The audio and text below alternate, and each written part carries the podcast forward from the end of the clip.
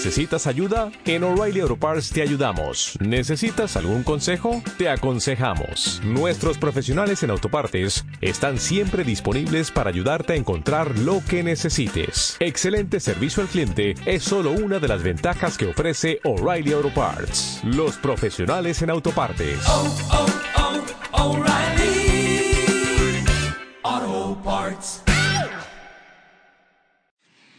Bueno, vamos a eh, iniciar esta conferencia que la vamos a dedicar a informar sobre em, una buena noticia acerca de las eh, afores, de cómo eh, se reducen los cobros para las pensiones a los trabajadores.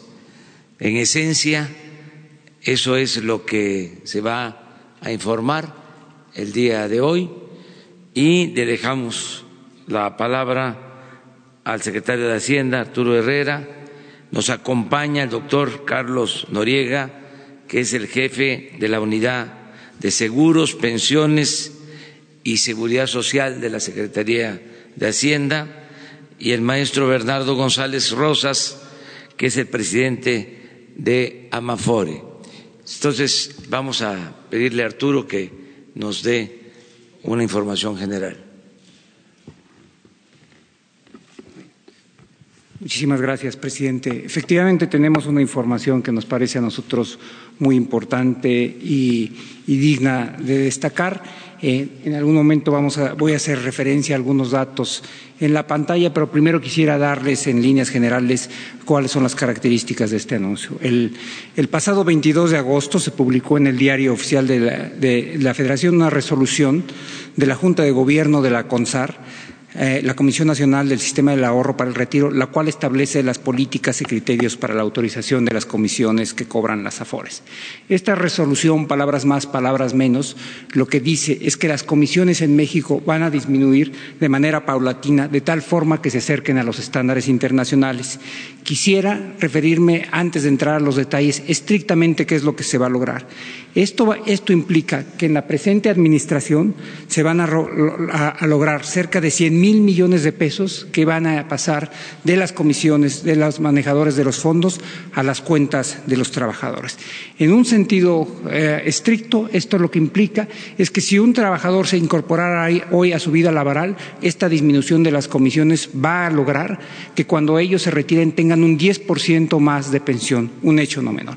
Permítanme hacer algunas referencias eh, relevantes, porque las AFORES son fundamentalmente el mecanismo a través del cual garantizamos un retiro digno para los trabajadores mexicanos, pero no es nada más esa su única función. Tiene implicaciones muy importantes para el sector financiero y para las inversiones. Quisiera referirme a dos o tres puntos que verán en esta lámina.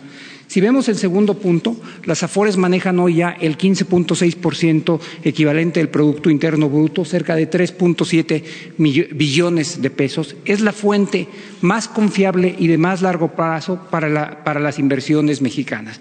A través de las inversiones de las AFORES se fondea al sector de carretero, al sector de comunicaciones, al sector de energía, al sector de vivienda y se fondea también al gobierno federal mexicano. Las AFORES tienen un monto muy importante de las emisiones del gobierno eh, eh, federal mexicano. Quisiera referir también a otro punto que está aquí antes de saltar a la, siguiente, a la siguiente gráfica. hubo retiros por 75.398 millones de pesos, lo cual quiere decir que es un sistema muy dinámico con entrada de trabajadores y trabajadores que están entrando al retiro. La siguiente, por favor. ¿Qué tan importantes son las AFORES? Esta, esta, gráfica nos da una idea del ahorro acumulado en los últimos 11 años. En, en el 2008 eh, las afores representaban únicamente el 7.5% del Producto Interno Bruto. Hoy el ahorro de ellas representa el 15.5% del producto. Como les decía, es la fuente más importante para el financiamiento de los, de los proyectos de largo en el, país, eh, en el país. No solamente del gobierno federal, sino también del sector privado. La siguiente, por favor. Ahora bien. ¿Por qué, ¿Por qué es importante este ahorro y por qué es importante el anuncio que estamos haciendo en materia de comisiones? Lo que verán aquí es la gráfica que ya habíamos nosotros hecho referencia, pero dividida en dos partes. La parte gris que está arriba es la parte del ahorro que ya es el producto de los intereses que se han venido acumulando a lo largo de, la vida de las Afores. Por eso es muy, muy importante que la mayor parte de los productos que se generan por las AFORES puedan ir hacia, hacia los trabajadores. En ese sentido, agradecemos muchísimo la, decisión extraordinariamente solidaria de, los, de, de, las AFORES de entender esta política y de manera eh, de mutuo propio sumarse a esta política y, juntos estar eh, poniendo las comisiones en una trayectoria que las ponga en, niveles similares a, los niveles internacionales. ¿De qué depende y de qué dependen las pensiones de los trabajadores? Y que depende básicamente de seis pilares y en uno de ellos vamos a hacer referencia a, la iniciativa que estamos haciendo referencia hoy. La primera, por supuesto, depende de qué tanto ahorran los trabajadores, es la tasa de aportación y ahí es lo que ahorran los trabajadores, eh, lo que se les retiene y lo que los empleados también aportan. Ahí. El segundo es el periodo de retiro. No es lo mismo la pensión que va a tener un trabajador que, que cotiza solamente por 10 años a un trabajador que cotiza por 30, 35 años. La tercera parte es el, la expectativa de vida. Afortunadamente la expectativa de vida ha cambiado en, en, México. Cuando yo era un muchacho se pensaba que la gente entraba a trabajar los 20 años, trabajaba por 30 años, se jubilaba a los 50 años y su pensión, para decirlo de una forma eh, eh, no directa terminaba alrededor de los 60 años. Esto ha cambiado. Hoy los mexicanos tienen una expectativa de vida de más de 70 años. Si los mexicanos llegan a los 65 años, su expectativa de vida es arriba de 80 años. Lo cual quiere decir que los trabajadores mexicanos estamos, y los mexicanos en general, estamos viviendo más, pero también que el periodo después de que nos retiramos es más largo. Y por eso tenemos que asegurarnos que, que, el, ahorro para el retiro es suficiente para tener una vida digna. El, cuarto punto es el ahorro voluntario. Está reconocido en México y en otros países que el ahorro obligatorio no es suficiente y en esto es algo que vamos a tener que trabajar. El quinto punto tiene que ver con una iniciativa de nosotros que ya está en el Senado, que fue aprobada en la Cámara de Senadores, que fue aprobada por la Comisión de Hacienda de la, Cámara de Senadores y que ya nada más está pasando por un voto en el Pleno, que requiere a permitirles a, a las AFORES que tengan un régimen de inversión que les permita tener mayores ganancias para que estas ganancias sean a su vez transferidas a los trabajadores. Y el último punto, el que está señalado ahí hacia la izquierda, tiene que ver con las comisiones y tiene que ver con el acuerdo que estamos anunciando hoy, una disminución en las comisiones por el manejo de los fondos de pensiones de ahorro de los trabajadores se traduce necesariamente en mayores recursos para los trabajadores y por eso esto es muy importante. Nos quedan algunos temas sobre los cuales trabajar. Uno muy importante, esta es el primer paso hacia un nuevo modelo de pensiones que nos, hace, nos, permita asegurar que los trabajadores tendrán los recursos necesarios en su retiro. Nos quedan algunos temas en el tintero. Uno de ellos es el aumento del ahorro y uno, más tiene que ver con el aumento, el, ahorro voluntario. Por esta vía, alrededor de 82.564 millones de pesos se, se, se, han venido dando, que es un incremento del 19%, pero estamos muy por abajo de los estándares internacionales. ¿Qué, ¿Qué, tiene que ver este tema de las comisiones y, por qué es relevante? Como pueden ver, alrededor del año 2008 las comisiones eran de 1.89%. Fueron bajando de manera paulatina hasta el año 2018, en donde las comisiones promedio eran de 1.01. En las primeras semanas de esta, de esta administración logramos un acuerdo con las AFORES, donde se rompió por primera vez la barrera, yo diría incluso casi psicológica, del 1%. Parece muy, muy poco esta caída de tres puntos base, pero esta caída de tres puntos base, nada más de tres puntos base, significó casi 10 mil millones de pesos adicionales para el ahorro de los trabajadores. Los estándares internacionales a los que nos estamos refiriendo de manera eh, un, poco, un poco laxa implicaría una caída más o menos de entre 25 y 30 a 35 puntos base, y eso representaría alrededor de 100 mil millones de pesos más para los trabajadores mexicanos. Eso quiere decir que una disminución en las comisiones se traduce necesariamente en un aumento de las pensiones de los trabajadores. Eso es un tema muy importante para nosotros, es muy importante para el gobierno y es un tema que también, queremos decirlo de manera muy clara, es muy, muy importante para las AFORES. Por eso les, eh, les, estamos muy agradecidos de que hayan suscrito esta iniciativa, de que se sumen a esta iniciativa y de que juntos estemos trabajando en una agenda que nos permita ir eh, garantizando un mejor retiro para los trabajadores mexicanos. Si le parece bien, presidente Bernardo González, el presidente de la, de la MAFOR, quiere hacer algunos comentarios en el mismo sentido.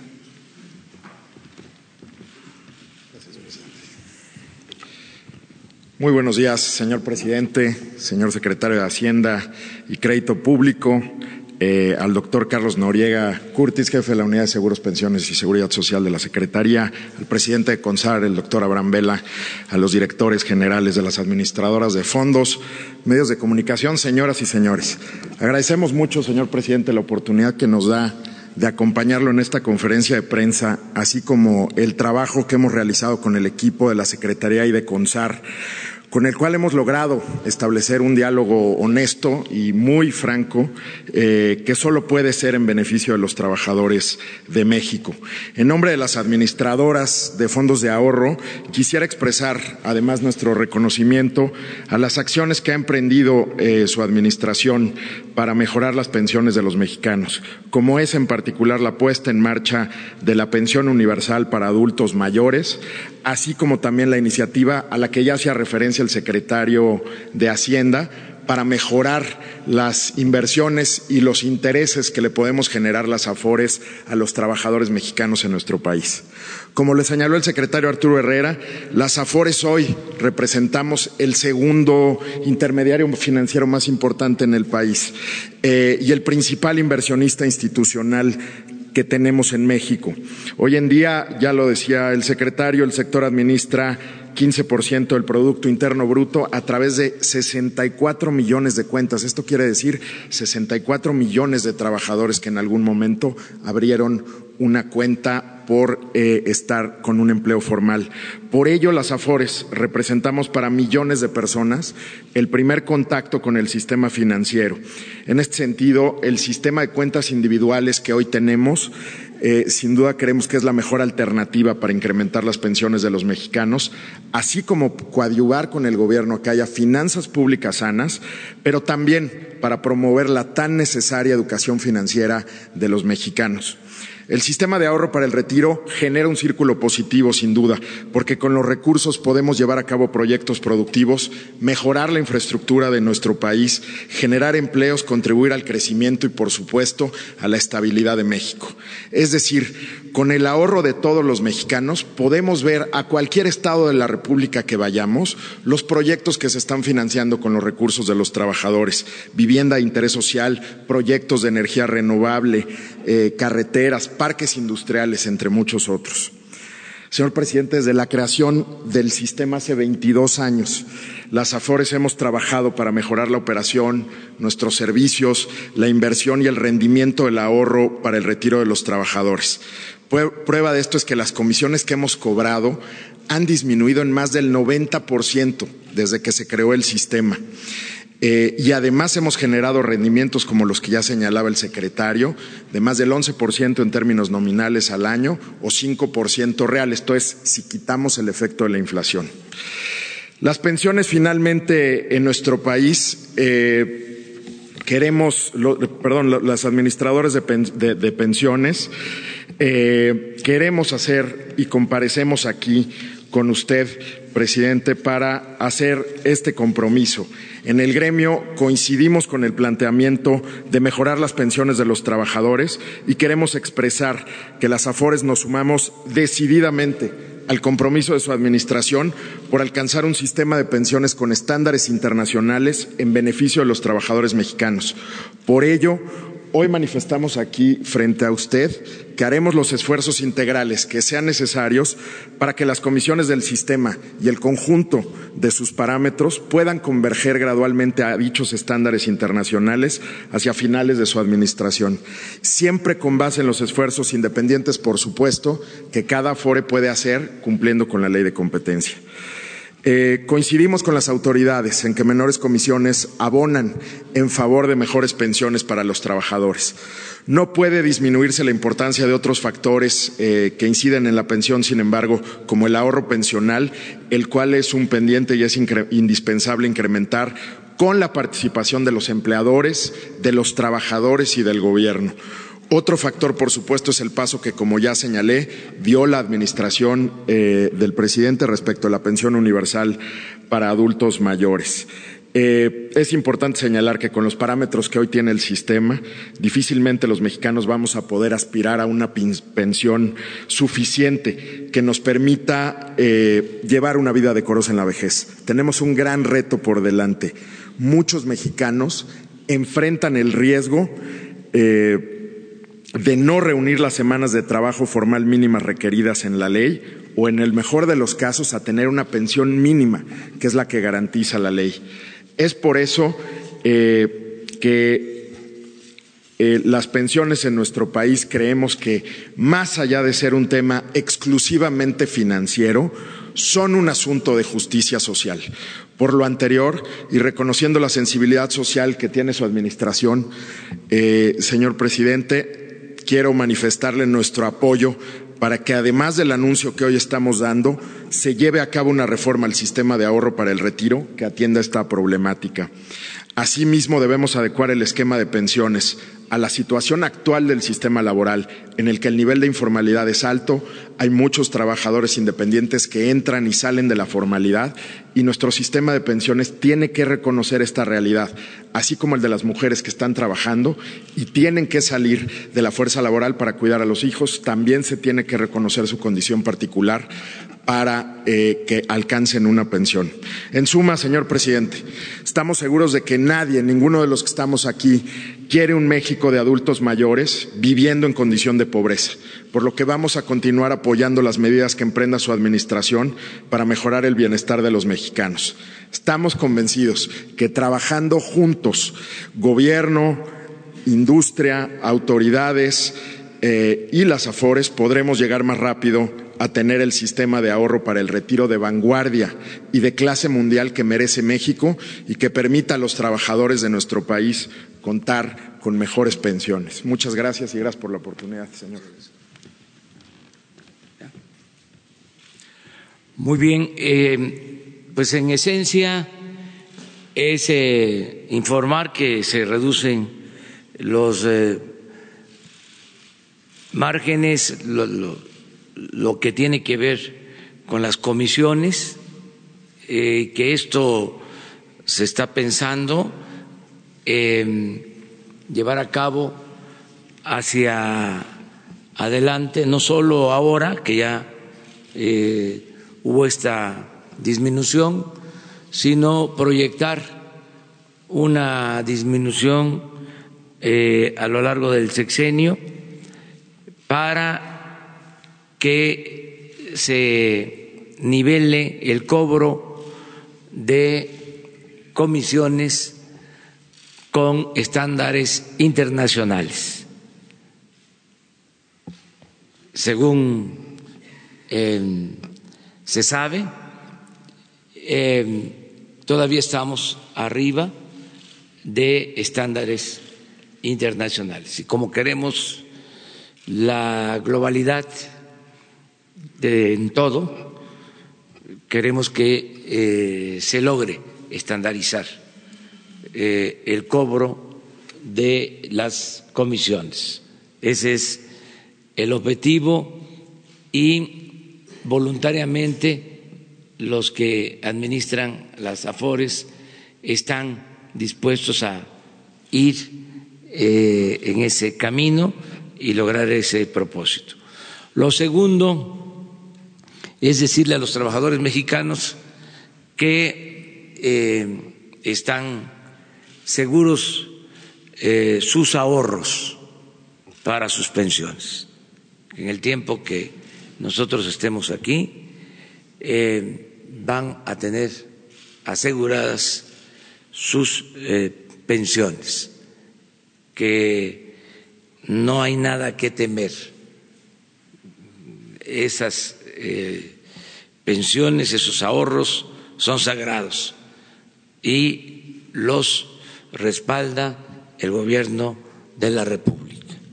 Y tercero, tenemos que buscar hacia adelante sin afectar a los trabajadores eh, el que eh, puedan aumentar los fondos para el retiro de los trabajadores. Es decir, que puedan eh, recibir los trabajadores al término de su vida laboral una pensión justa. Eso va a requerir de un tratamiento especial, de un análisis sobre cómo hacerle para que, como aquí se ha dicho, los trabajadores no reciban eh, pensiones limitadas, sino pensiones justas. Esas son las tres cosas que queríamos dejar de manifiesto. Agradecerles mucho por eh, esta participación para ir eh, juntos y fortalecer este sistema de pensiones.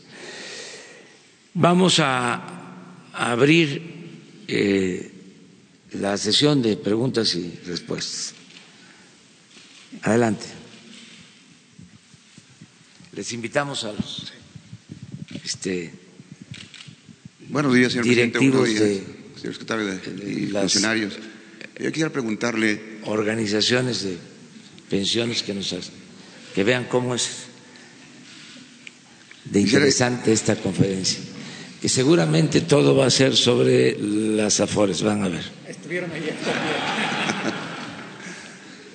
Buenos días. Urbano Barrera, del diario Ovaciones. Señor presidente, buenos días. Buenos días a todos. Yo quisiera preguntarle, eh, ayer se hablaba de que se iba a entrar a un, a un periodo de inversión masiva, y aprovechando que está el secretario de Hacienda, eh, preguntarle si ya tiene usted diseñado, ya tienen diseñado un paquete de incentivos fiscales para los empresarios que, que decidan este, aportar su, su capital y cómo cuidar que se respalde al, al, trabajo formal, ¿verdad? Para que se pueda cotizar y puedan fluir los, los recursos, ¿verdad? De mayor este, medida, adicional a las medidas que se puedan vía reforma hacer para los trabajadores que entran y, salen. Esa sería la, la primera pregunta. La segunda, señor presidente, ayer también se hablaba de que estábamos en una primera fase y que había que transitar a la otra, a la otra fase de, si bien ya no hay corrupción o se está trabajando muy fuerte en no tolerar la corrupción en el primer nivel, ¿cuándo tiene pensado usted entrar a ese segundo nivel, donde la sociedad se ve afectada por, eh, por los cobros indebidos, por la corrupción, por las trance, ventanilla?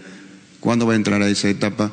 Y si en ese programa tiene usted contemplado lo que hizo cuando era jefe de gobierno, eh, apoyarse con, con personal encubierto, que gente que vaya a verificar que se está trabajando bien, que no se está incurriendo en corrupción, tiene contemplado al personal encubierto. Gracias, señor. Sí. Contesta la primera. Sí. Eh, sí. Primero, efectivamente, nuestro país necesita más inversión. Nuestro país tiene niveles de inversión relativamente bajos comparados con, América Latina, invertimos alrededor del 23% del PIB. De esa parte, esa parte incluye tanto la inversión pública como la inversión privada la inversión pública es todavía muchísimo mayor con respecto a estándares internacionales. Invertimos solamente el 2.9% del PIB. Entonces, ¿qué tenemos que hacer en ese sentido? Primero tenemos que cambiar la composición del gasto mexicano, dirigirlo cada vez más a gasto de inversión, y eso ya lo estamos haciendo de este año. El incremento en el, eh, más importante fue en el gasto de Pemex, donde el, aumento fue entre el 30 y el, el 40% en términos, en términos reales. Y lo segundo tiene que ver con, eh, con, con, la inversión del sector privado. Y ahí yo estaría de desacuerdo en, una, eh, eh, en un supuesto implícito de tu, de tu pregunta, y es que para que haya inversión privada no necesariamente se necesita de incentivos fiscales. Para que haya inversión privada lo que necesitamos es oportunidades en el país y nuestro país tiene un potencial enorme. Necesitamos tener un entorno macroeconómico estable y el presidente ha hecho múltiples referencias a un compromiso tanto por tener eh, nuestra contribución a mantener un tipo de cambio estable, inflación estable y finanzas y finanzas públicas sanas. Pero también se requiere de otra cosa, el que para, además de que existan proyectos que sean eh, prometedores, se necesite fuentes de financiamiento para esos proyectos. Y nosotros tenemos un sistema financiero relativamente delgado tenemos múltiples iniciativas asociadas a ellos, algunas asociadas a la inclusión financiera, otras asociadas al estímulo del mercado de valores, del mercado de capitales, de la bolsa de valores, pero también iniciativas como estas fortaleciendo el sistema de, ahorro para el retiro, se está fortaleciendo la fuente más importante para la inversión eh, de, largo plazo de los proyectos que toman, que toman mucho tiempo. Si, le parece bien, presidente, hago dos referencias eh, más adicionales a las. Decías, que hiciste dos preguntas, en realidad hiciste tres, entonces me refiero a la, me refiero a la, a la segunda, la que tiene que ver con el, con el trabajo formal. Eh, Primero es un tema de oportunidades y por eso nosotros tenemos que generar las condiciones para que haya oportunidades en el país. Pero también hay un tema que ha sido muy estudiado en la literatura económica que se refiere a si hay un empate, esa es la mejor traducción, entre las habilidades que tienen los trabajadores mexicanos y las demandas que tienen las, las empresas mexicanas. Y en México se ha encontrado que hay una brecha. ¿Cómo cerrar esa brecha? Una parte y una iniciativa muy importante es el programa de Jóvenes Construyendo el Futuro donde in situ están adquiriendo esas habilidades que les van a permitir, una vez que termine el programa, insertarse en mejores condiciones en el mercado laboral. Es decir, un joven que está haciendo una, una práctica a través de este programa en un hotel, en un año va a tener las habilidades que se requiere para trabajar en ese hotel. Y ya sea ese hotel o otro hotel o otra empresa del mismo sector estará en mejores condiciones de contratar. Y no se trata nada más de que encuentre empleo, sino de que muy probablemente las posibilidades de que encuentre un empleo formal serán mayores. Gracias. Sí, estamos eh, eh, trabajando, es un proceso.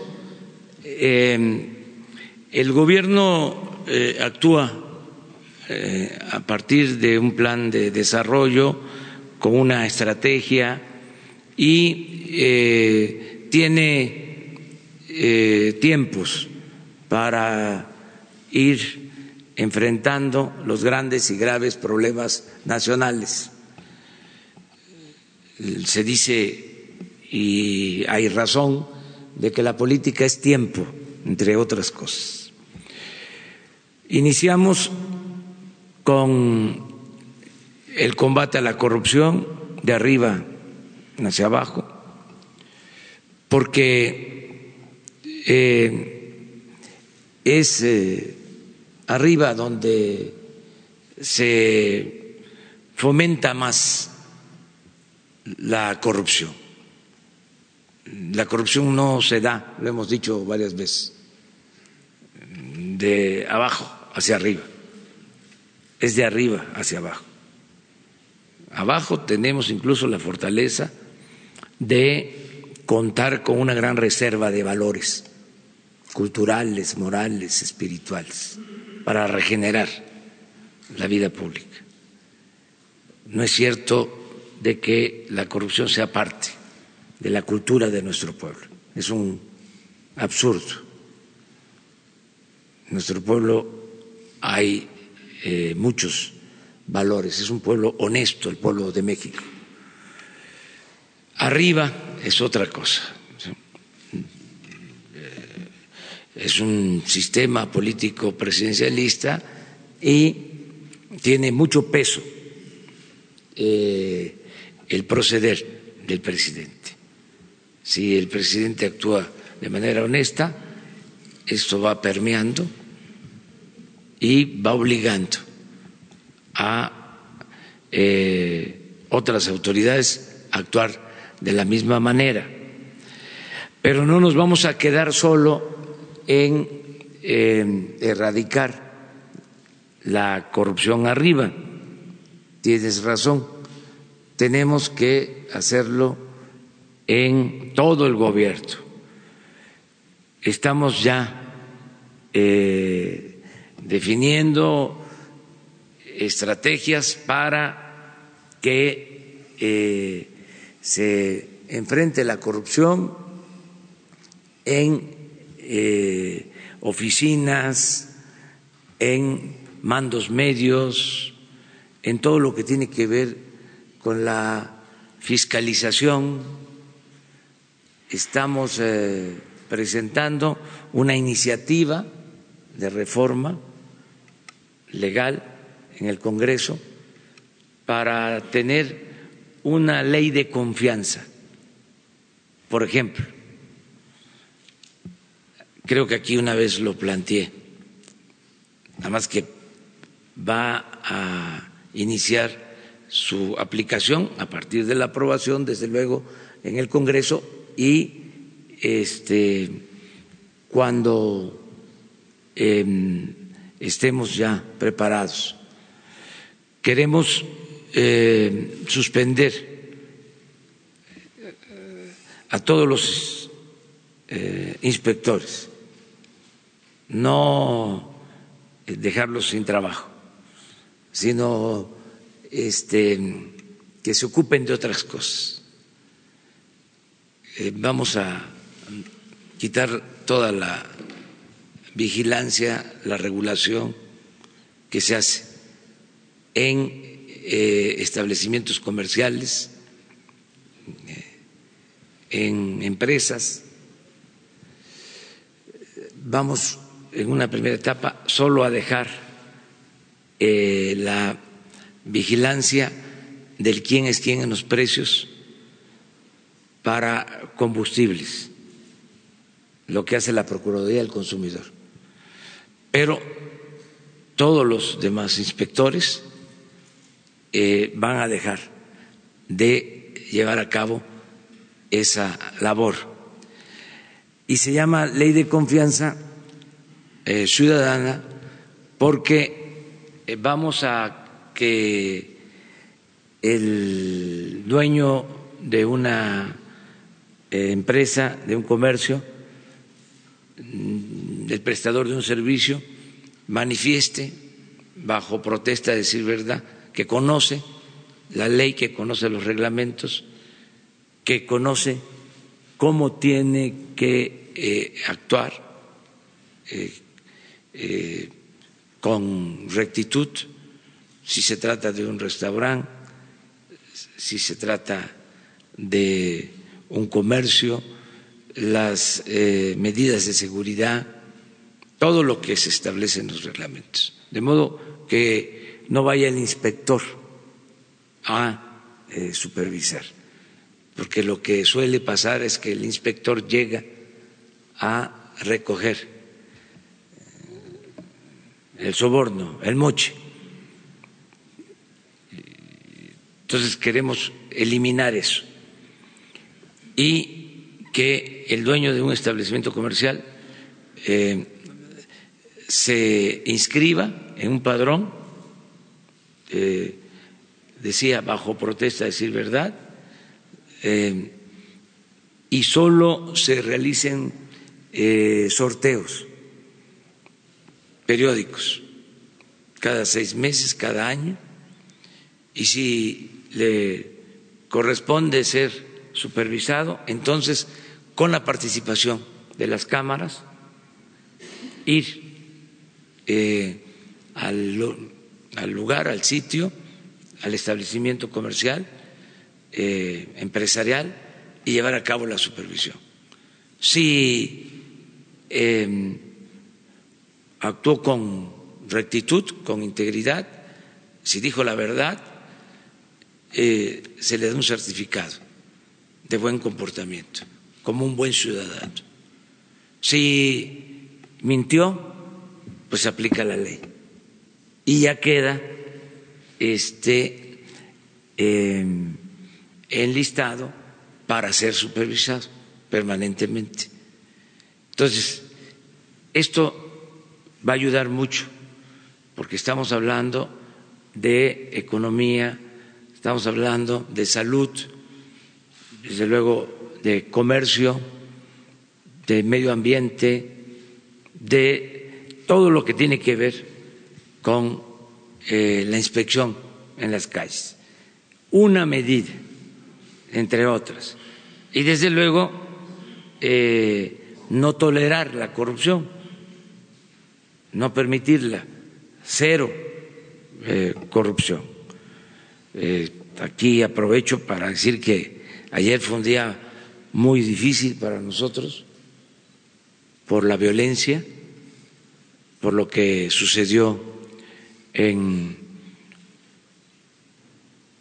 Coatzacoalcos, em, ahí en un centro recreativo em, llegaron delincuentes, em, cerraron las puertas de salida de emergencia y eh, incendiaron el lugar.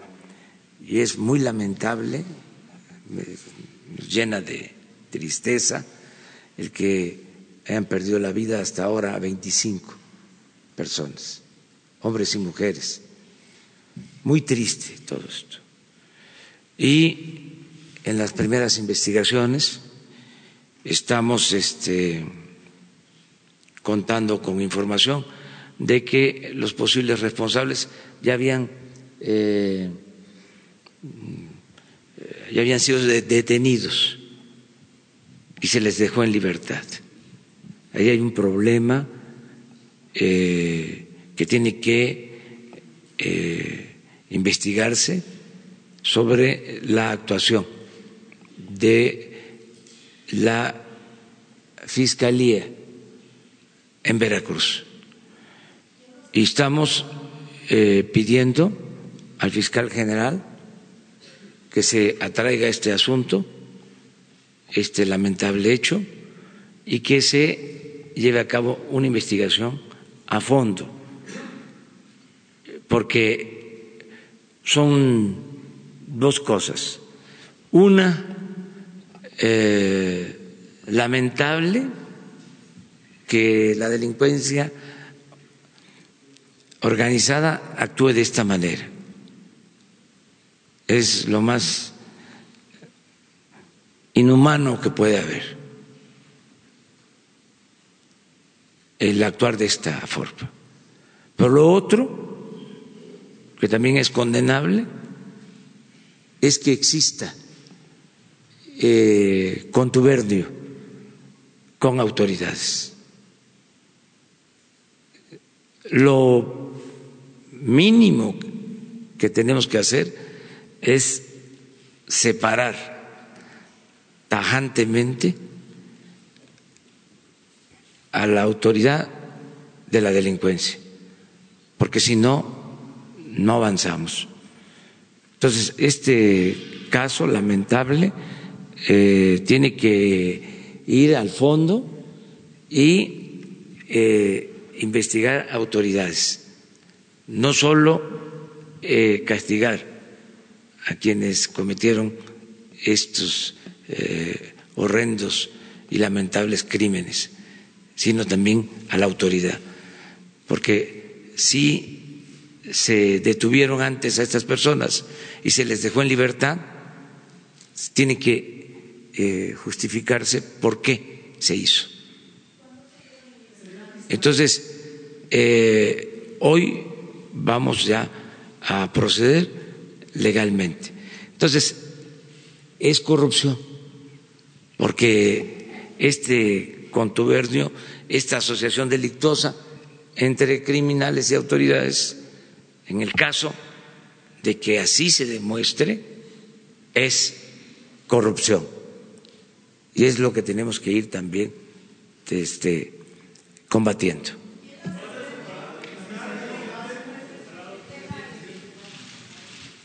Pero no quiero que nos salgamos de lo de...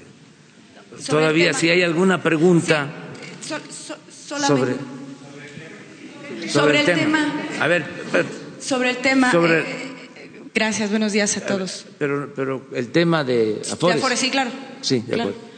Eh, ¿Qué tan arriba estamos de los estándares internacionales en cuanto a cobro de las comisiones? ¿Y cuánto tiempo, dicen, bueno, que a lo largo del sexenio, pero cuánto tiempo sería lo ideal en alcanzar justamente este estándar internacional? Y si han pensado tanto los representantes de las AFORES como las propias autoridades del gobierno federal en alguna estrategia, pero de veras efectiva, que funcione para impulsar al trabajador al ahorro voluntario, porque es una práctica pues que no se hace, que es muy pobre, la verdad, ¿no? Esas irán sobre el tema. Y si, presidente, preguntarle sobre lo de Cuatza, que es lamentable. ¿Cuánto tiempo tenían de haber salido estas personas, los presuntos responsables? Y si se podría considerar este ataque como un acto de terrorismo. Muchas gracias. Muy bien, eh, empiezo con la parte de, los niveles de ahorro. Como vieron, en México estamos eh, ligeramente abajo del, 1%. Eh, probablemente el país que tiene el sistema de ahorro del retiro más avanzado de América Latina es, Chile, que, por cierto, y sirve como una referencia, manejan el 60% del PIB en ahorro, es decir, tienen niveles cuatro veces superiores al mexicano, lo cual nos hace llevar a la segunda parte de tu pregunta. Eh, eh, estos fondos en, Chile son el resultado, yo diría, de dos o tres cosas diferentes. Una, que empezaron antes que nosotros en el proceso, pero también que hay aportaciones voluntarias y, obligatorias superiores. Y ese claramente es uno de los retos en términos del ahorro voluntario, del ahorro obligatorio, nosotros vamos a tener que explicar muchísimas cosas. Eh, esto parecería desde el punto de vista teórico uno de los temas más fáciles de resolver, porque cuando un trabajador ahorra hoy, de cualquiera de las dos formas, en realidad es un consumo diferido es un consumo que no hace hoy, pero que lo va a hacer de hecho cuando lo necesita más. Y parecería ser un tema muy sencillo, pero en realidad en la práctica en México y en la mayor parte de los países ha sido un tema extraordinariamente complejo.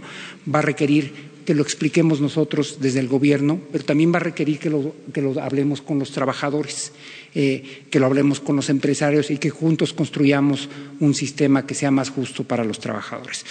Eh, nuevamente, para regresar a tu primera pregunta, en Chile los niveles deben estar en promedio como alrededor del 65%, 65-70%, lo cual quiere decir que a lo largo de, eh, de 60 70 puntos base, quiero decir, es 0.7 de un, de un punto porcentual, lo que quiere decir que a lo largo de cinco años una cantidad equivalente más o menos a 30, 25 puntos base en México estaría disminuyendo de manera homogénea.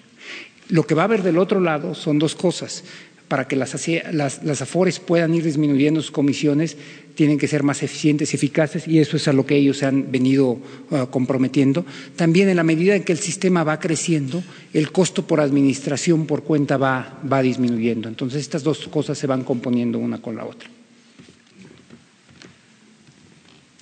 Bueno, sobre lo mismo y yo contesto después. Isabel Arvide, buenos días, señor presidente. Resulta que si la edad de retiro, y no me dejará mentir el señor secretario, con quien tiene Afore está en 65 años y para su gobierno la edad de un adulto mayor es en 68 años. Resulta también que usted encabeza una generación, nuestra generación de adultos mayores, que no va a poder retirarse porque usted no va a tener afore, no tiene tampoco seguro social, no tiene nada. Y yo sí creo en los más de 45 años que ha trabajado, ¿no? Entonces, mi pregunta es, no solamente cómo va a poder retirarse usted, sino cómo vamos a poder retirarnos toda esta generación que nació 48, 49, 50, 51, 52, que ya está, ya es un problema de ahorita. ¿Y dónde está la cultura de protección? A estos adultos mayores trabajadores, y estamos hablando de un presidente, de un mesero, de un periodista, exactamente igual, que existe en otros países y no existe en México. Y me refiero a volver a ser sujetos de crédito, porque ahora no le dan a usted un, un préstamo, bueno, a usted a lo mejor, pero no a nadie que tenga 65, 66, 67 años puede comprar un departamento. No tiene un crédito, no es sujeto de crédito, no le dan un préstamo. El Monte de Piedad cobra 60% para los préstamos y ahora reciben hasta bolsas, ¿eh? de todo reciben, pero cobran 60%. Entonces, no hay una ayuda para renta, no hay medicinas, pañales, señor, todo lo que se va a necesitar. Entonces, mi pregunta es, ¿cómo logra usted y toda su generación que no tuvimos afores, que no completan las semanas con un solo empleador, porque ni usted lo tuvo ni muchos lo tuvimos, que nos pusieran el seguro social? ¿Cómo nos retiramos?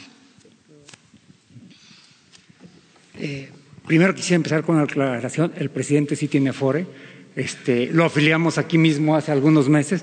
Su Afore es el pensionista. Este, entonces sí está contribuyendo a su, a su, pensión, de, a su pensión de retiro. Pero no dejas de tener razón. Eh, hoy alrededor, si tomamos las cifras oficiales, alrededor del 66% de los mexicanos está en un empleo formal pero de ellos la mitad están en trabajos eventuales, lo cual quiere decir que no cotizan. Para todo efecto práctico, alrededor del 35, 36, 37% de los, de, los, de los trabajadores mexicanos están cotizando de manera formal. Entonces, tenemos un problema con las otras dos terceras partes. Y ese es el, ese es el problema que enfrentamos hoy, en el 2019. Eh, un trabajador que, como tú señalabas, tiene 65 años, o pensemos en un trabajador que tiene 75 años, que entró a trabajar hace 55 años. En el México de 1961, los trabajos formales eran todavía menores. Pero ese trabajador probablemente estuvo contribuyendo toda su vida a la actividad económica de este país y se retiró con una pensión pequeña o con una pensión baja. Y como los sistemas de pensiones no están atendiendo a esos tipos de trabajadores, no porque no quisieran trabajar en un empleo formal, sino porque el México de los 50, de los 60 no ofrecía esos empleos. Es por eso que está el, el programa de pensión universal para los adultos mayores. Es el reconocimiento de que aun cuando los sistemas formales los estamos construyendo ahorita, todavía tenemos una deuda con, con, una gran parte de los trabajadores mexicanos que a lo largo de su vida no tuvieron esta, esta, esta oportunidad. Pero esa es también la razón por la que tenemos que fortalecer es este sistema, porque apostarle a tener eh, sistemas de ahorro sólidos y robustos no es resolver el problema de hoy, es resolver el problema de 20, 30, 40 años, cuando los jóvenes que hoy tienen 20, 25 años se estén retirando. Es muy fácil tratar de, dar la vuelta a un problema que no nos va a tocar a nosotros, lo responsable es que lo estemos atendiendo desde ahora. Mira, este, es muy importante, Isabel, lo que planteas. Eh, lo ideal sería que eh, nosotros logremos eh, establecer en la práctica lo que se conoce como estado de bienestar, que el mexicano tenga eh, seguridad desde que nace hasta que muere. Ese es un ideal, se ha convertido en realidad en países europeos. Yo creo que después de la Segunda Guerra Mundial es eh, el acontecimiento más importante que han logrado los gobiernos europeos. Eh, desafortunadamente, ahora, con las nuevas políticas, se fue desmantelando eh, el estado de, bienestar, no en todos los países, en los países nórdicos se mantiene y es eh, pues un seguro de vida porque al llegar a una determinada edad ya se cuenta con una pensión suficiente, se haya eh, laborado en una empresa o no. Cuando se llega a una edad ya se tiene una pensión y se tiene el derecho a la salud, a los mínimos de bienestar. Ese es un ideal. Podemos ir hacia allá y estamos este, pensando en esa utopía, esa bella utopía que se pueda convertir en realidad. Va a requerir tiempo, porque va a depender de que tengamos, desde luego, una administración pública eficiente y honesta, porque eso eh, ya lo tendríamos si no hubiese imperado por tanto tiempo la corrupción. Pero pueden decir, este, eh, no se puede financiar, suelen decir algunos técnicos, no todos, los que no tienen dimensión social. Vienen los eh, actuarios y hacen las llamadas corridas y quiebra el gobierno. No tienen fondos. Nada más que es cosa de hacer cuentas, ¿no?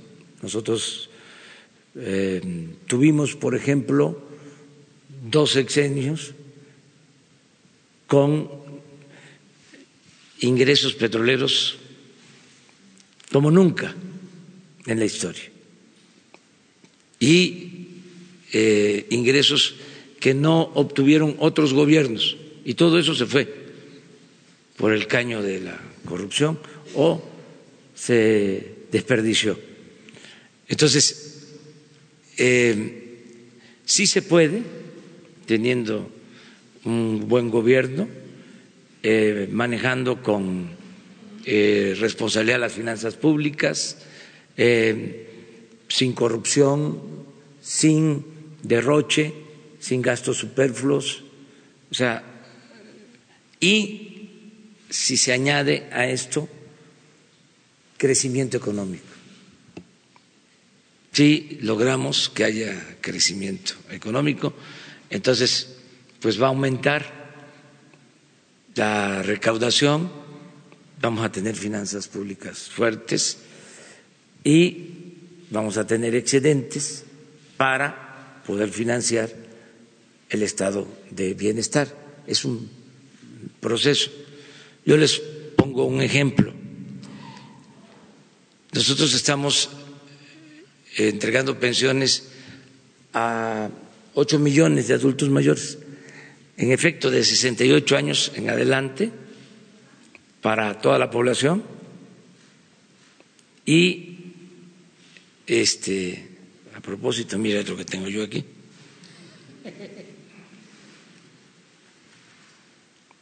Es un orgullo me lo acaban de entregar. Del INIPAN, INAPAN, para descuentos.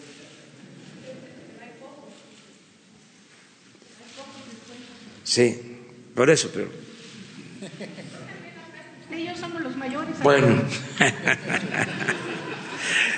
este pero eh, retomando, hay ocho millones de adultos mayores del país, todos, que es un derecho ya adquirido, que reciben eh, una pensión de eh, 2.550 pesos bimestrales.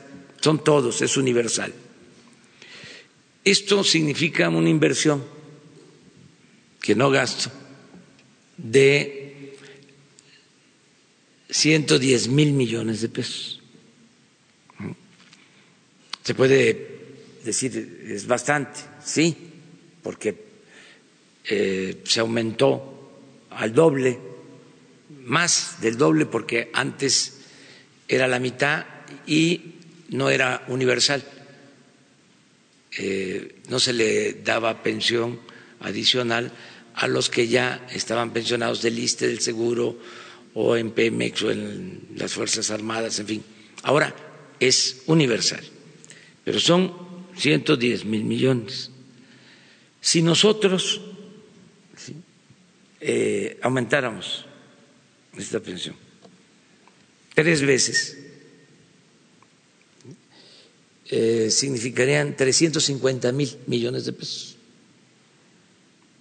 Y ya estaríamos eh, con un promedio de 1.5 salario mínimo. En un una familia, si son dos adultos mayores, ya es un ingreso que les permite eh, salir adelante. ¿no? Eh, sí se puede hacia adelante, independientemente de eh, la pensión por el trabajo. Esto puede constituir un complemento, es una de las formas para garantizar hacia el futuro que eh, se tenga un mejor ingreso, independientemente de dónde viene, sino que los mexicanos, por haber nacido o quienes estén viviendo en este país, tengan ese derecho. Si se compara con otros gastos, bueno, hablé de 350 mil millones. El presupuesto es de 6 billones. Estamos hablando de el 5% del presupuesto nacional.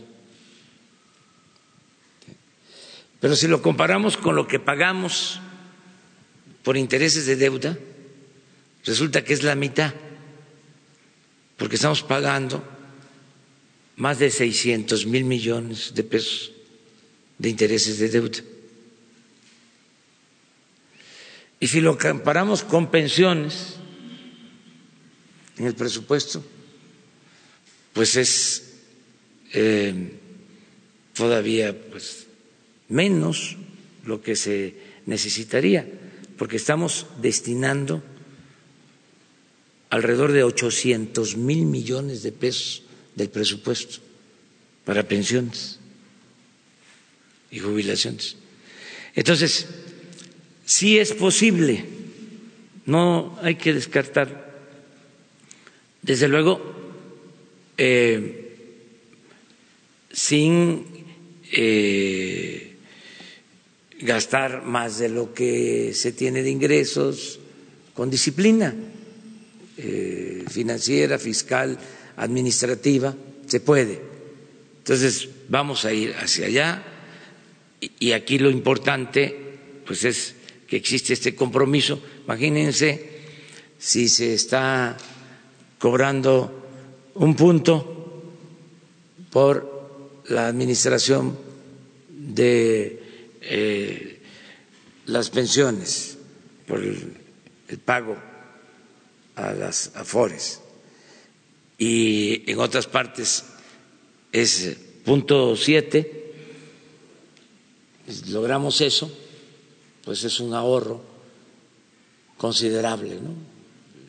Que eso es lo que queremos agradecerle a todos los administradores de las AFORES que tengan esa voluntad.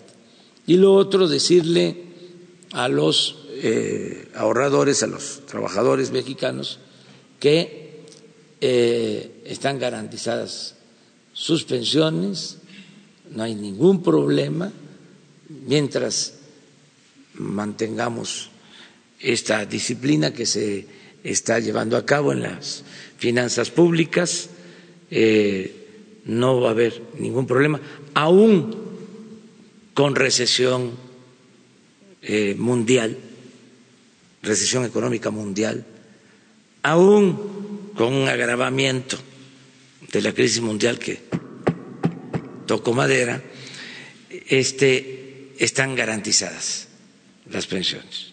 Entonces, decir eso. Presidente, usted mencionó ahorita, lo que voy a escuchar, este, ¿cuántos adultos mayores ya este, van al corriente con su, con su cobro? Porque pues, yo vine hace tres semanas, señor presidente, le planteé lo que, lo que yo le, le había comentado, que siguen existiendo este, eh, adultos mayores y personas con discapacidad que no han recibido este, ningún apoyo. Y le comenté que eran este, beneficiarios que tenían seis meses y le vuelvo a repetir tres meses y si les va bien reciben bien el, este, su, apoyo por eso le comentaba hemos avanzado mucho desde entonces a la fecha yo creo que ya deben de estar eh, cobrando sin problema el 92% de todos los adultos mayores. ¿Se les va a respetar su retroactivo? El, por ahí hay, hay, hay, este, beneficiarios que están comentando eso. Se lo comento porque, le vuelvo a repetir, yo, yo comparto información relacionado con, con, sus, con sus programas. Sí, se, está, se está viendo, pero es 92%. Esto lo voy a informar el domingo. Voy a dar los datos exactos. Muy bien.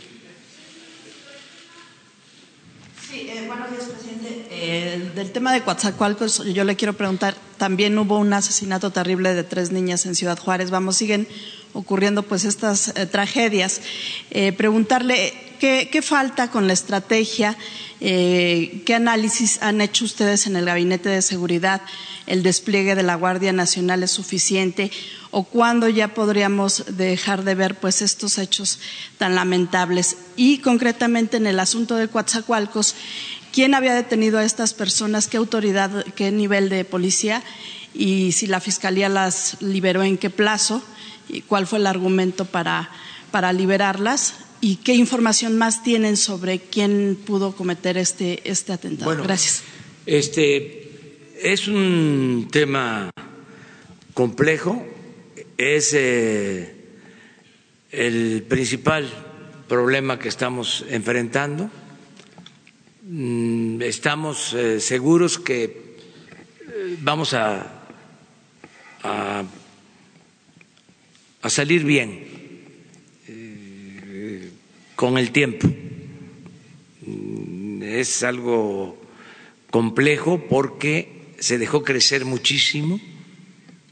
Mm, no es echarle la culpa a los que se fueron, pero eh, no se atendieron las causas que originan la inseguridad y la violencia y eh, se simuló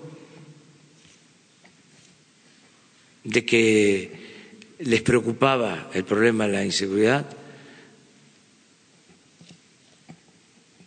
y la verdad no se aplicaron a fondo. Entonces creció mucho el problema Tan es así que estos crímenes están vinculados a bandas. Es decir, estamos hablando de delincuencia organizada.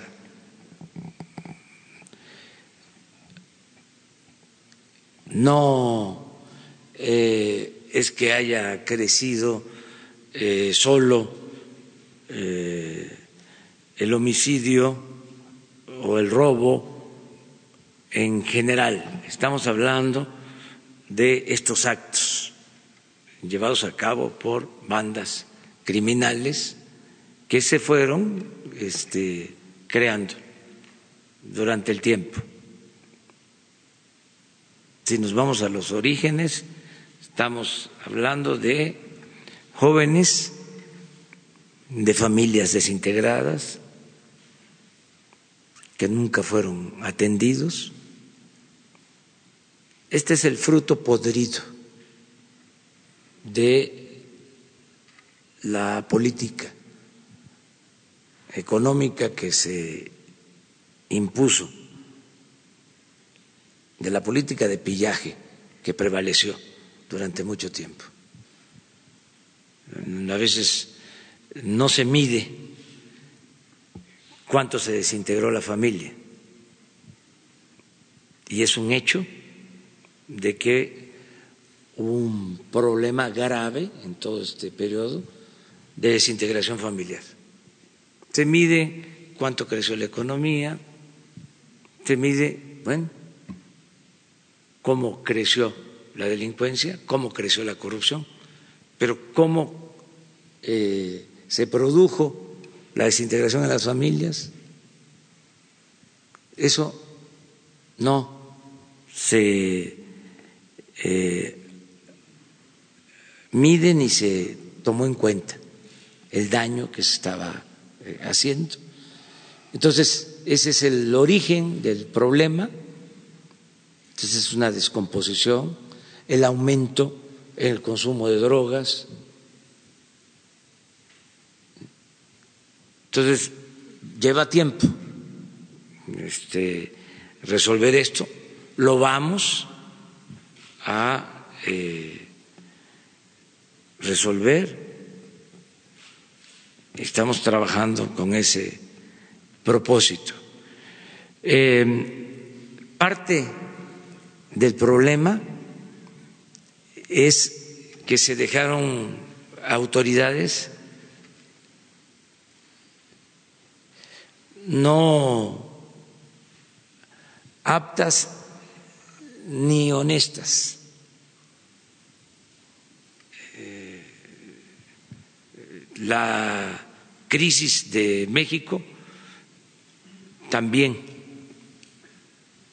eh, tuvo que ver con la pérdida de valores y eh, con el hecho de que gobernaba gente sin principios, sin ideales, y sigue sucediendo. Y había, eh, pues, eh, una actitud de complicidad, no había frontera entre delincuencia y autoridades, y este es uno de esos casos de acuerdo a la información que tenemos, y eso va a corresponder a la Fiscalía investigarlo, que estoy hablando de eh, un presunto mm, delito de complicidad.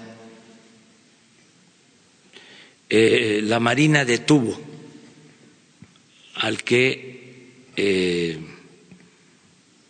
se le acusa también eh, presuntamente de haber participado en este crimen. Detuvo la Marina a esta persona y lo dejaron en libertad en la Fiscalía General en el mes de julio. Ya habían antecedentes sobre casos parecidos. Entonces, por eso se va a hacer la investigación, la estamos solicitando. ¿Usted eh, considera que la Fiscalía está ligada con la corrupción? ¿Es, cómplice del crimen? ¿La estatal? ¿El fiscal estatal? Se tiene que eh, investigar, pero eh, existe ya una investigación también eh, sobre esta fiscalía y eh, sin eh, hacer juicio sumario, porque eso va a corresponder, repito, a la Fiscalía General, debe de investigarse este asunto y atraerse y finalmente, presidente, no sé si le llegó ya una carta del gobernador de Tamaulipas.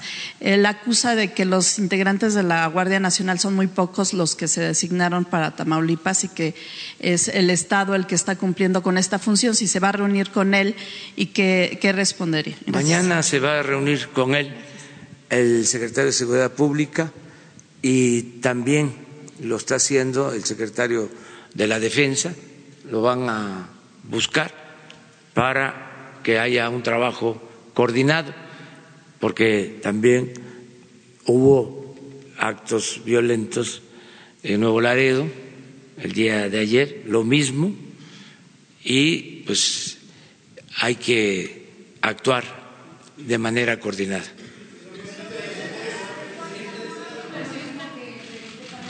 Es un acto criminal, o sea, Sí, eh, pero eh, es algo parecido, ¿sí? Eh, distinto en cuanto a que allá se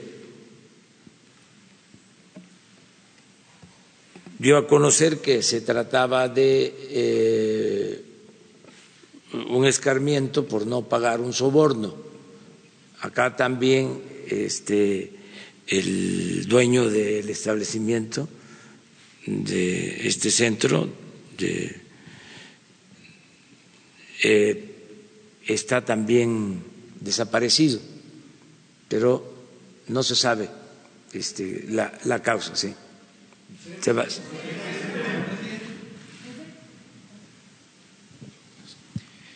Eh, buenos días, señor presidente, señor funcionario Carlos Montesinos de la Hoguera. Primero, este, si nos podrían aclarar de cuánto es esta primera reducción en las comisiones, este, y si es un estándar que se va a seguir, se va a seguir sumando, este, si no es necesaria una reforma financiera para consolidar este estado de bienestar que usted está comentando, una reforma integral general a todo el sistema financiero de México. Y segundo, ligando estos dos temas que estamos tratando, si el secretario nos podría comentar sobre estas, esta información que se dio a conocer de que antes de que terminara la administración de Enrique Peña Nieto se descongelaron o se desvolvieron cuentas que ligadas, que estaban ligadas al cartel de Sinaloa. Muchas gracias.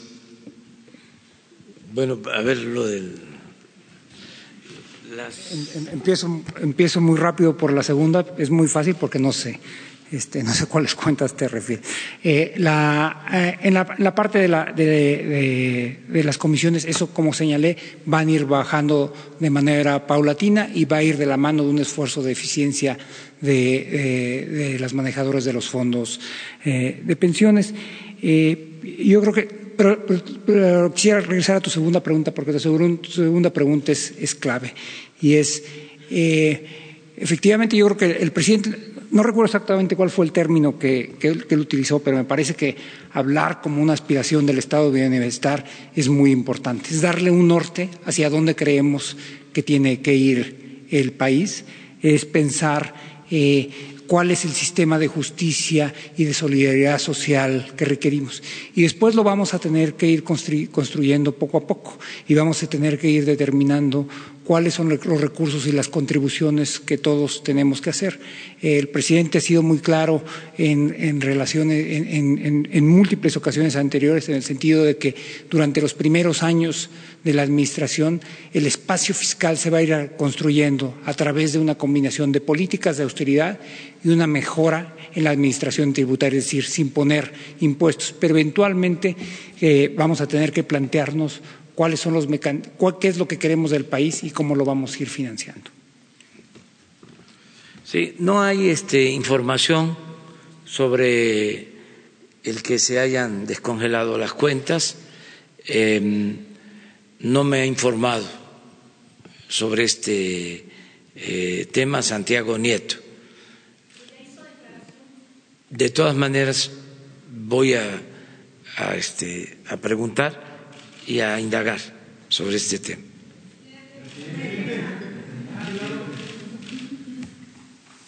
Gracias, presidente. Alfonso Bárcenas, Cadena Raza. Preguntar sobre el tema de la inseguridad. ¿Realmente usted cree que su gobierno cuenta con el respaldo tanto la autoridad judicial como de los gobernadores? Porque sabemos que no es únicamente responsabilidad del gobierno federal de seguridad. Hay un diálogo eh, completo, sincero con esas autoridades para poder llevar a cabo esta, esta guerra contra el crimen organizado. Y también no cree usted que el Poder Judicial en un futuro pudiera ser una piedra en el zapato para que realmente se lleve a cabo la transformación o la cuarta TED? Gracias, presidente. Mire, este, nosotros buscamos eh, trabajar de manera coordinada. Lo hacemos con todos los gobiernos y no hemos tenido problemas mayores. En el caso de los gobernadores. Y eh, es nuestra obligación trabajar de manera coordinada más cuando se trata de la seguridad de los ciudadanos. Entonces vamos a procurar eh, seguir con lo mismo. En el caso del Poder Judicial, ellos están haciendo ya una labor de limpia, porque en efecto eh, hay jueces, eh, magistrados que han otorgado protección a delincuentes. Esto está demostrado. Lo importante es que ya el Poder Judicial está actuando. Eh, Pero también quiero dejar de manifiesto que lo mejor es la cooperación de todos, cerrar filas. Pero si eso no se diera por cualquier circunstancia, de todas maneras, nosotros podemos. El gobierno federal puede y vamos a garantizar la paz. Lleva un tiempo, ya lo dije, porque estaba muy podrido todo. Mucho, mucho, muy podrido. Eh, no había fronteras entre delincuencia y autoridades. Y es un proceso de limpia, pero es una garantía el que no tengamos nosotros relación ni compromisos con grupos de intereses creados. Esa es una garantía. Yo nada más tengo un amo que es el pueblo de México. Ningún grupo, por poderoso que sea, por eh, criminal que sea, va a estar eh, por encima del interés general, del interés de la nación, del interés del pueblo. Entonces, vamos a ir poniendo orden, lleva tiempo, se va avanzando, estamos atendiendo las causas, lo que nunca se había hecho, se abandonó por completo a los jóvenes, eh, se apostó a querer resolver el problema solo con medidas coercitivas, con el uso de la fuerza, y pues eso no dio resultado. Entonces ya hay una estrategia distinta, completamente distinta. Hay quienes este, quisieran que regresáramos eh, a lo de antes, ante estos hechos lamentables, quisieran, a ver, ya, este, gracias, este, represión generalizada, masacres. No, no. Vamos a tener las causas eh, y vamos a que no haya corrupción, vamos a que no haya contubernio entre autoridades y delincuencia y eh, se va a castigar a los responsables no hay protección ya, no hay impunidad para eh, quienes cometen crímenes.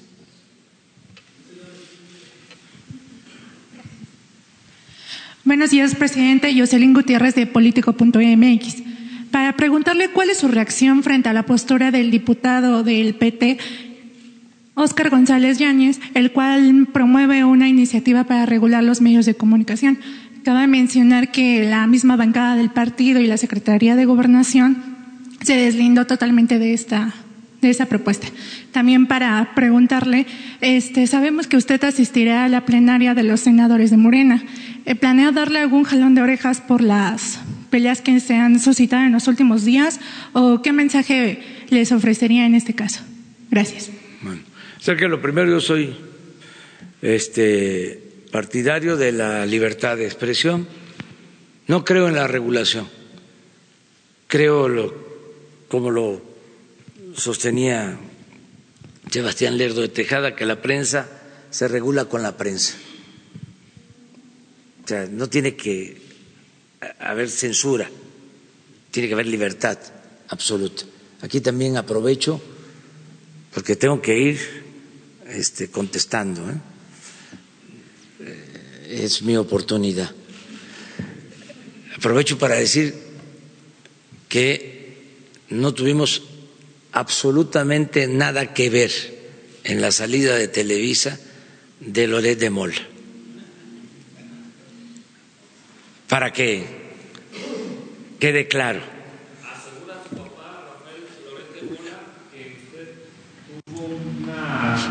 Contrato con Televisa para que saliera por mil millones de pesos. No es cierto. Este, lo quiero dejar así de manifiesto.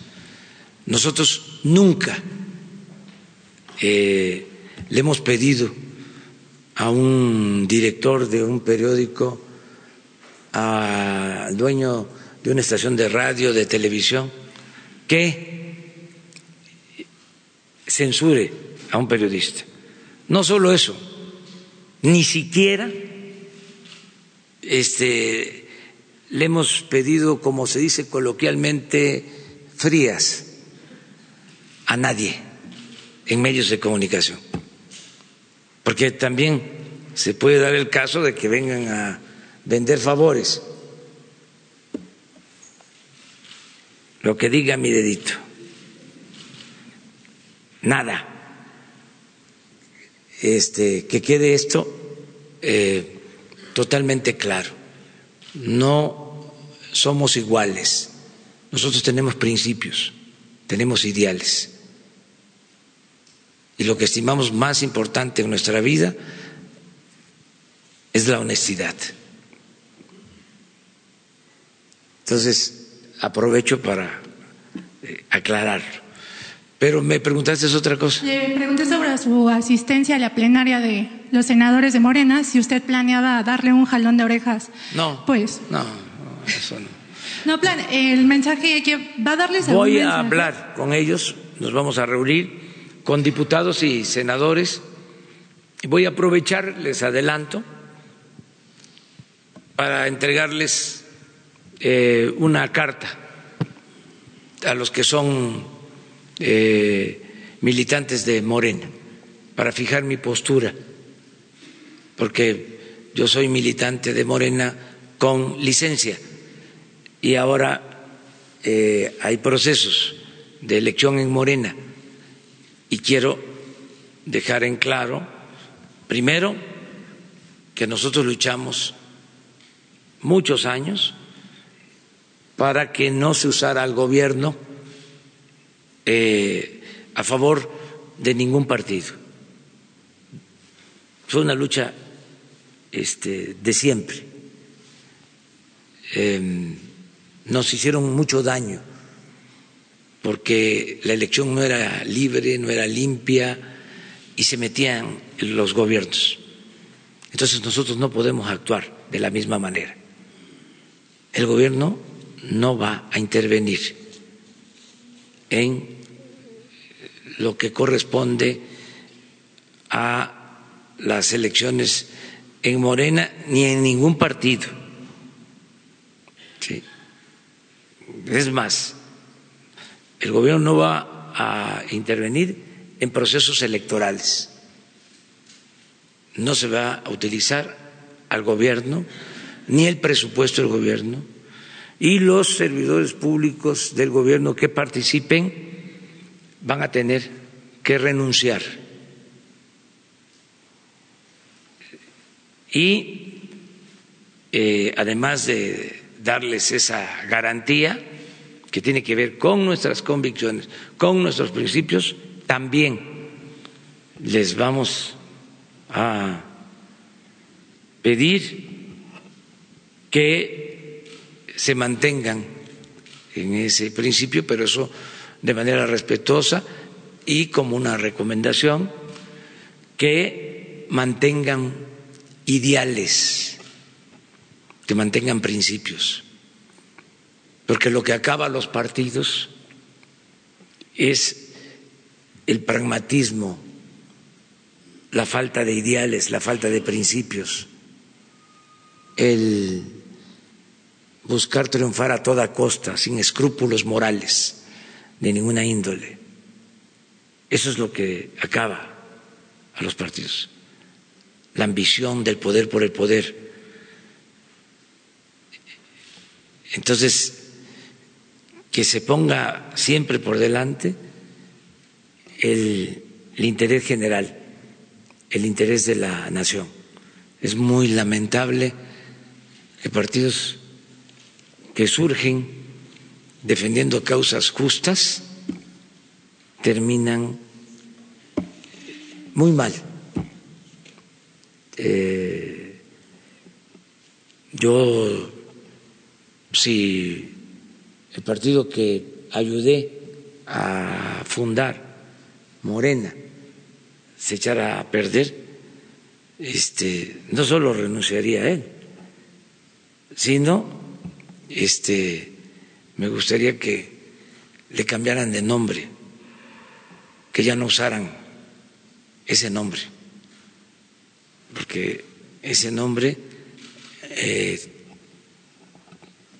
nos dio la oportunidad de llevar a cabo la cuarta transformación de la vida pública del país. Entonces, no se debe de manchar ese nombre.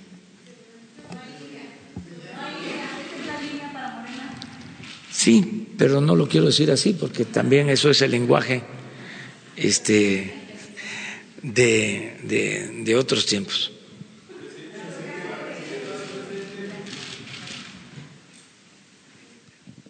Gracias, señor presidente. Sandra Aguilera, del Grupo Larsa Comunicaciones.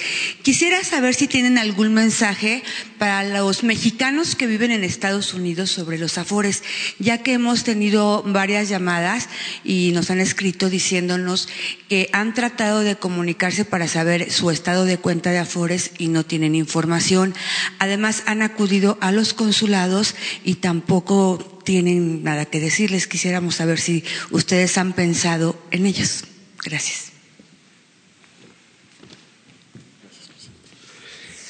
Bueno, para todos los trabajadores mexicanos tenemos eh, distintos medios de comunicación, tanto eh, las aplicaciones de teléfono como el ISAR, con el cual pueden eh, contactar a la AFORE y pedir información. Eh, pero además no solo eso, sí estamos trabajando con, con, remesadoras y desde hace tiempo también con las autoridades, con CONSAR, para permitir pues que los eh, paisanos que están en el extranjero puedan mandar dinero a una AFORE, eh, ya sea que la hubieran abierto previamente a salir del país o que pudieran abrir una cuenta para, para ahorrar hacia, hacia, adelante. Y pues con estos mecanismos de enviar dinero eh, con las remesadoras, también eh, se han trabajado este, este tipo de alianzas. Pero para cualquier duda o, o, consulta que tengan los trabajadores mexicanos en el exterior, podríamos, eh, podrían utilizar nuestros canales de acceso como el ESAR, eh, el, las líneas telefónicas y por supuesto este, las aplicaciones móviles que también se pueden descargar. Lo, lo que pasa es que ellos han dicho en varias ocasiones que no tienen, no les contestan el teléfono o llaman luego también a los bancos y les piden que vengan, que estén presentes y en el consulado pues tampoco les dicen nada. Entonces a lo mejor también hay que verificar un poquito las aplicaciones, tal vez sean nuevas, ¿no? Claro, este, sin duda, digo, te, habría que ver los casos específicos en donde están teniendo problemas para darle seguimiento, pero también tenemos una relación muy cercana con la Conducef, que a veces recibe ese tipo de, de incidencias y nos la comunican y estamos trabajando juntos para tratar de atender eh, pues las preocupaciones de los, de los trabajadores. ¿no? Gracias. Gracias. Bueno, vámonos con una más. Allá, la compañera.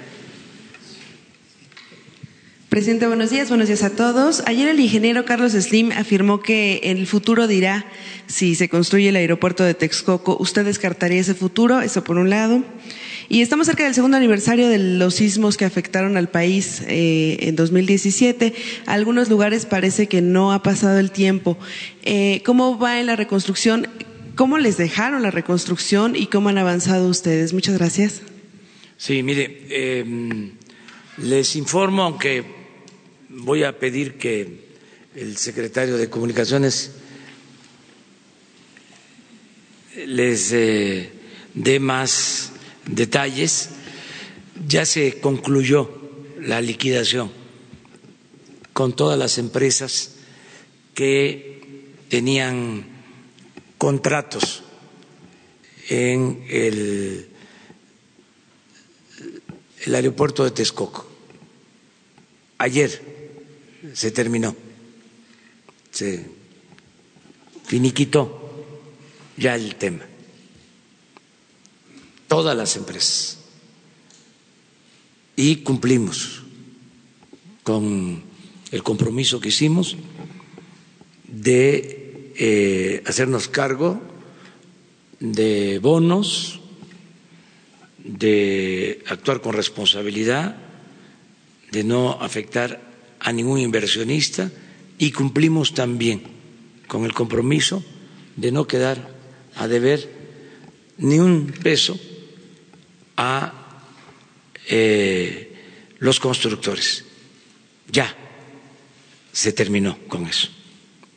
Estamos hablando de em, cientos de contratos que se resolvieron sin acudir a instancias judiciales. Fue un trabajo de eh, conciliación, de mucho diálogo. Ahorramos y vamos a ahorrar más, mucho más.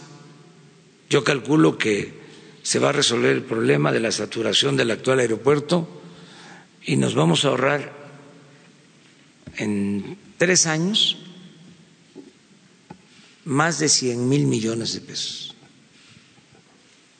porque estamos creando el sistema eh, aeroportuario de la Ciudad de México que incluye la rehabilitación del actual aeropuerto, que ya no se va a cerrar, como era el proyecto original. Se está rehabilitando, se está modernizando el actual aeropuerto. Ya estamos eh, rehabilitando para usarlo a plenitud el aeropuerto de Toluca, que se había dejado de usar y es un buen aeropuerto. Estamos llevando a cabo acuerdos ahí el gobierno federal va a convertirse en eh, dueño del aeropuerto o accionista principal del aeropuerto de Toluca para ese propósito. Y lo tercero es que va el aeropuerto Felipe Ángeles en la base aérea militar de Santa Lucía.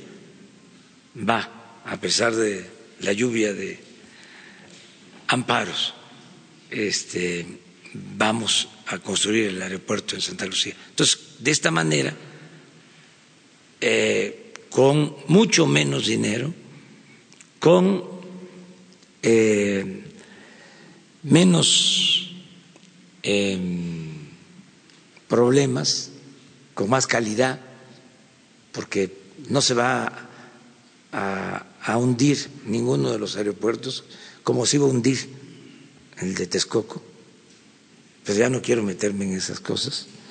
Este, vamos a rescatar el lago de Texcoco y vamos a mejorar el servicio.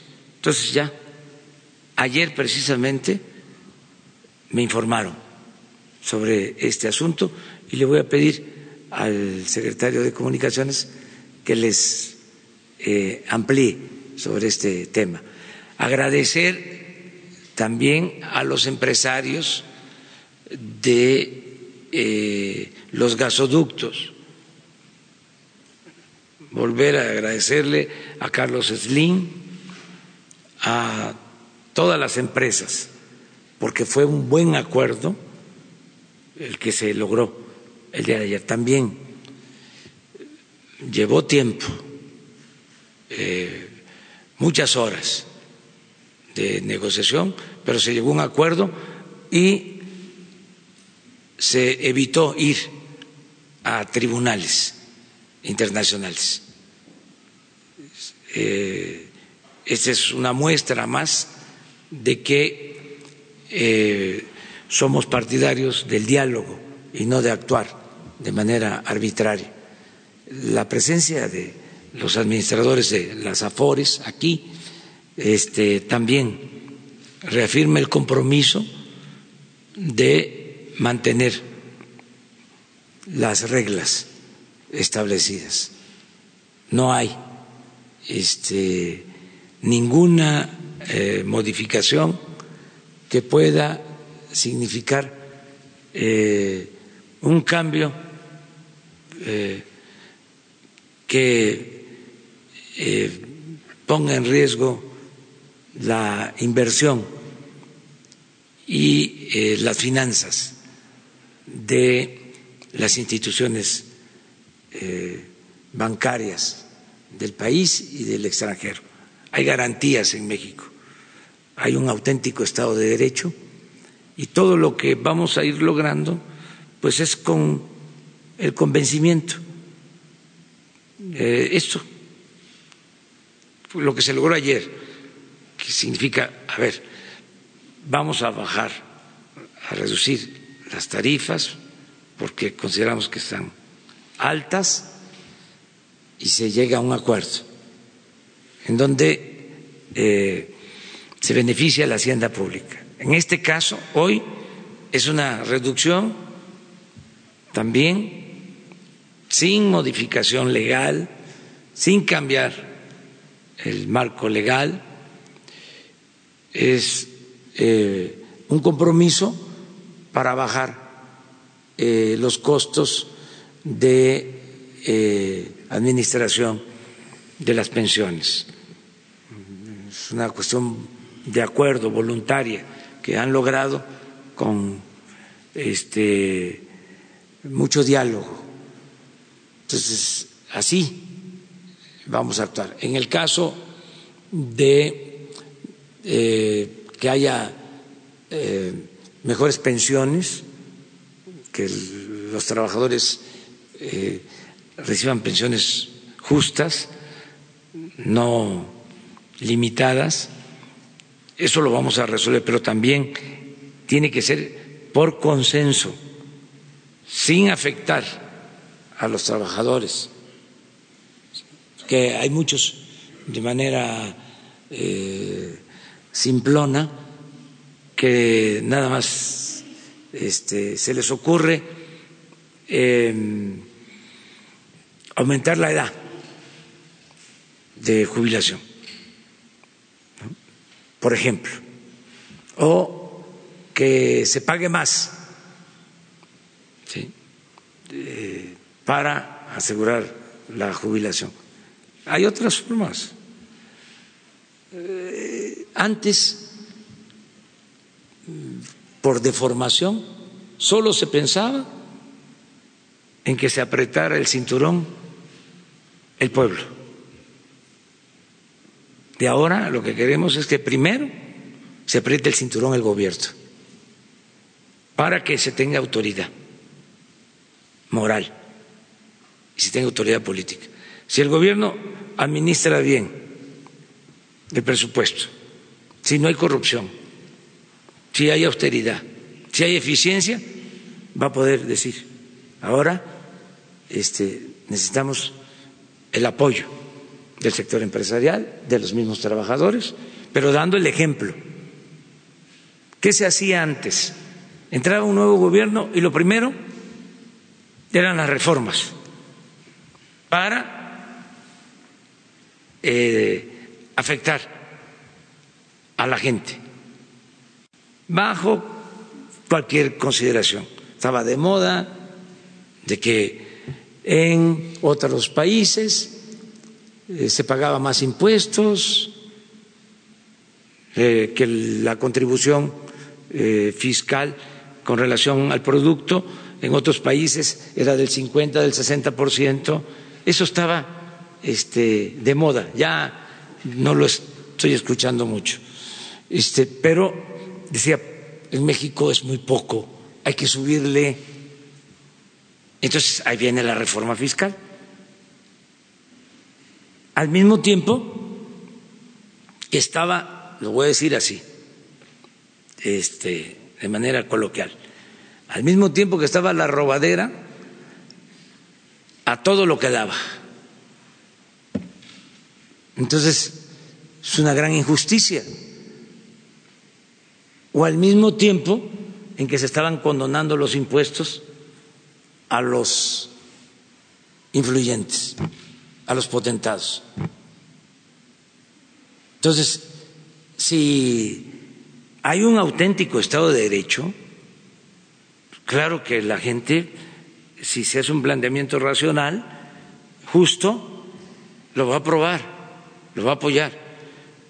Y aquí nada más contesto, Isabel, de que si es a los 68 años, en el caso de la población general, pero en el caso de comunidades indígenas es a los 65 años. Sí. Pero eh, la gente mayor ahora está de moda, o sea, este. Ah, hoy es el Día Internacional del Adulto Mayor. Un aplauso.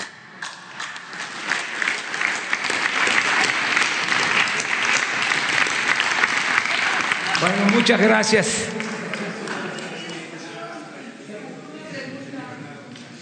¿Para? Sí. A lo de la reconstrucción, vamos a informar aquí. Ya se está preparando el informe eh, para eh, informarle al pueblo de México sobre cómo vamos en el programa de reconstrucción. O sea, eh, qué se recibió, cuánto se ha invertido este año, cuál es el avance, qué tenemos pendiente. Vamos a informar. lo vamos a hacer la semana próxima aquí. Va a estar eh, Román Meyer, que es el responsable de la Secretaría de Desarrollo Urbano, y David Cervantes, que es em, especial el responsable de eh, todo el programa de reconstrucción. Sí, vamos avanzando. Vamos avanzando. Para el director de eh, las AFORES, el señor Bernardo González, por favor. Eh, ya han explicado ampliamente cómo se ha mejorado el manejo del ahorro y, obviamente el beneficio que tendrán los trabajadores que tienen afores. Eh, sin embargo, yo podría decir que los programas o los contratos que tienen es 10 a 1 en contra de los trabajadores. Ya que durante 22 años las AFORES han manejado contratos, pues hay que decirlo, ventajosos. Y prueba de ello es que en los últimos 10 años las AFORES han ganado más o menos 400 mil millones de pesos, mientras que los trabajadores apenas si pueden jubilarse con el 20 o el 30 por ciento de su salario al momento de que lo hagan.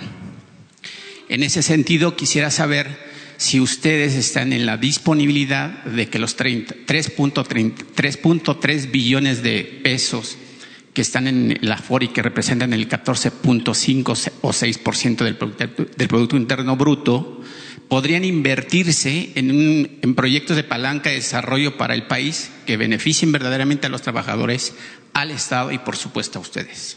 Gracias por la pregunta. Mira, eh, respecto de las utilidades que comentabas, ¿no? Yo creo que ese es un, un tema.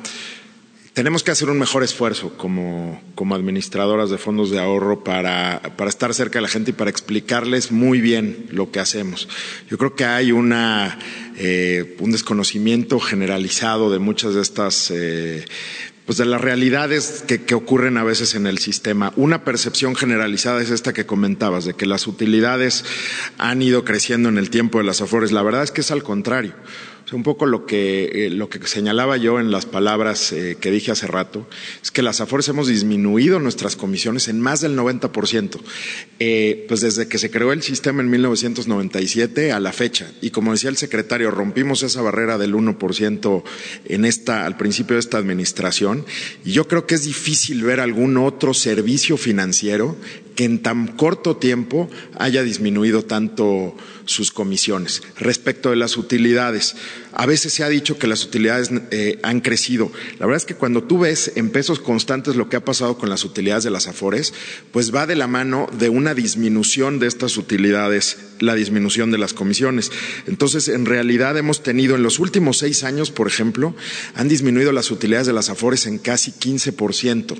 Y esto va de la mano de un incremento en los costos regulatorios del 51% son en, los últimos 10 años los costos que han enfrentado las AFORES en materia de regulación, de sobreregulación, es del 51%. Entonces, ¿cuál es el acuerdo que estamos trayendo aquí? Por supuesto que estamos haciendo un compromiso de buscar pero las vamos a hacer, como lo dijo bien el presidente de la República, a partir de dialogar y de encontrar dónde están esos espacios para generarle valor al trabajador mexicano, para generar que la pensión sea más alta. Y esto es disminuyendo la regulación y, por supuesto, nosotros siendo mucho más más eficientes en, en, los costos. Pero es nuestro deber y vamos a hacer una campaña de veras muy fuerte. Eh, pues de veras aprendiendo de usted, señor presidente, que hay que estar cerca de los trabajadores para explicar el sistema, para explicar por qué existen las AFORES, cómo funcionamos, por qué tiene mucho valor para las finanzas públicas del país y para la composición eh, poblacional de México el tener un sistema de cuentas individuales. Nos van a ver muy pronto eh, recorriendo eh, los estados, empresas y universidades explicando todas estas cosas. Gracias. El proyecto ya está, también comentaba, ¿no? Tú a cualquier estado de la República que vayas, ahí están las obras de infraestructura, hospitales, eh, eh, escuelas, que se construyen con eh, los recursos de todos los mexicanos. Nos volvemos inversionistas, el principal inversionista institucional en el país, gracias a los ahorros de los trabajadores. Eso genera empleo, genera crecimiento económico y la tan deseada inversión que necesitamos y que ayer comentaban en esta conferencia de prensa también los empresarios. Gracias, gracias, presidente. Bueno, nos vemos este, mañana. Mañana este, platicamos. Hoy eh, le voy a pedir al secretario de Comunicaciones que ya informe sobre este finiquito eh, en el aeropuerto que se iba a construir en Texcoco, ¿sí? en el lago de Texcoco. Entonces van a informarles el día de hoy. Muchas gracias. Las las obras que quedaron pendientes. Yo vivo en el estado de Texcoco, por el estado de municipio, y quedaron algunas obras este, como Antes era estado, Texcoco era importantísimo, o sea, sigue siendo importante. Sí, este, una metrópoli cultural. Sí, este, les va a informar el secretario. Es un plan general que tenemos para eso. Muchas gracias. ¿No te encantaría tener 100 dólares extra en tu bolsillo? Haz que un experto bilingüe de TurboTax declare tus impuestos para el 31 de marzo y obtén 100 dólares de vuelta al instante. Porque no importa cuáles hayan sido tus logros del año pasado, TurboTax hace que cuenten. Obtén 100 dólares de vuelta y tus impuestos con 100% de precisión. Solo con Intuit TurboTax. Debes declarar para el 31 de marzo. Crédito solo aplicable al costo de la presentación federal con TurboTax Full Service. Oferta sujeta a cambios o cancelación en cualquier momento.